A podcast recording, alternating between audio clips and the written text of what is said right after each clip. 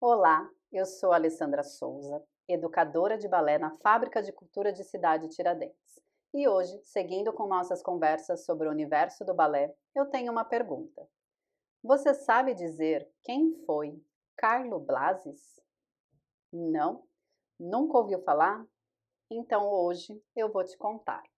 Carlo Blasis foi bailarino, professor e escritor sobre a técnica, história e teoria da dança. Ele nasceu em novembro de 1797, na Itália. Ele foi o primeiro a codificar e publicar uma análise sobre a técnica do balé clássico. Isso lá em 1820, quando ele publicou o livro chamado Tratado Elementar, Teoria e Prática da Arte da Dança. Se Jean-Georges Nouverre, que já falamos aqui no podcast anterior, é considerado por alguns estudiosos como o avô do balé, o Carlo Blasis pode ser considerado o pai do balé, tal como conhecemos hoje. Isso porque Noverre foi o primeiro a escrever sobre como o balé deveria ser, sobre a sua essência. Já Blasis escreveu sobre o como fazer isso acontecer, sobre a técnica realmente, sobre como fazer cada passo. Blasis era um homem culto, nascido em uma família nobre, ligada ao mundo das artes, e que por isso teve a oportunidade de receber uma educação excepcional em artes, ciências, arquitetura, matemática, anatomia, desenho, literatura, entre tantas outras coisas. Ele teve a oportunidade de aprender com os melhores mestres da dança da época. A sua estreia como bailarino aconteceu aos 12 anos, em Marcelo, tendo ao longo da sua carreira dançado em diversas partes do mundo. Mas, por questões de saúde, conta-se que ele teve de deixar a carreira de bailarino mais cedo do que esperava. Parece que ele machucou a perna ou o pé. E, apesar de poder seguir dançando em papéis menores, Blases disse que preferia parar naquele momento antes que a dança realmente o deixasse de maneira definitiva. E esse foi um dos motivos para ele ter começado a se dedicar mais aos estudos teóricos sobre a dança.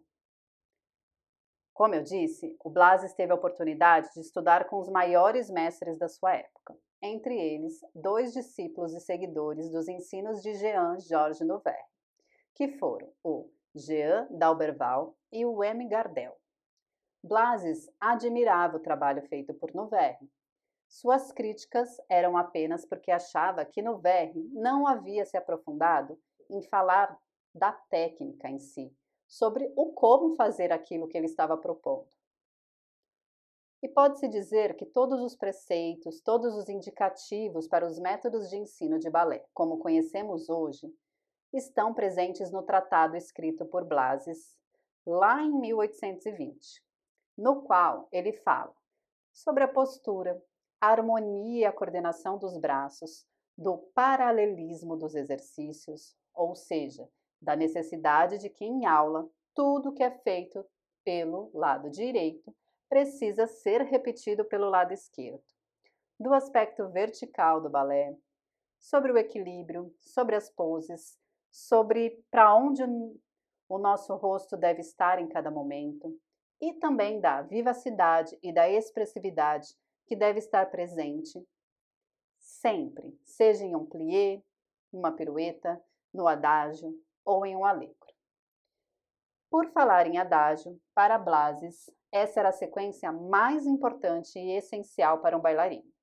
A partir de como o bailarino executava um adágio, ele classificava esses bailarinos como trágicos ou nobres, viril, majestoso, sóbrio, refinado, associando a imagem desses bailarinos a deuses da mitologia greco-romana, como o Apolo, por exemplo.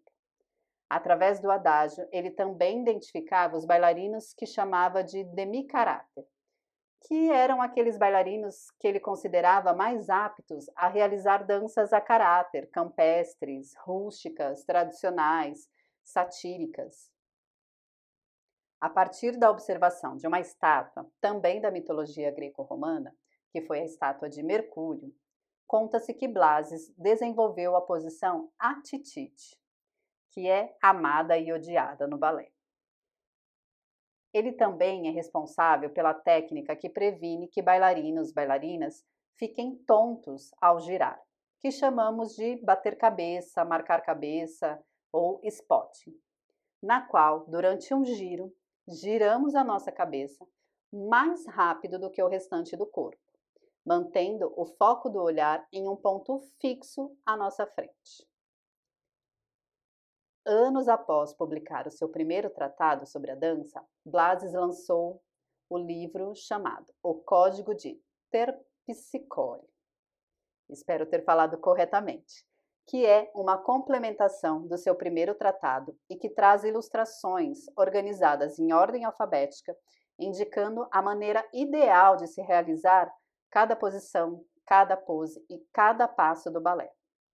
Então, Blases é considerado o pai do balé, como conhecemos hoje, por ser um dos primeiros a escrever sobre os aspectos mecânicos de cada passo, sobre o como fazer.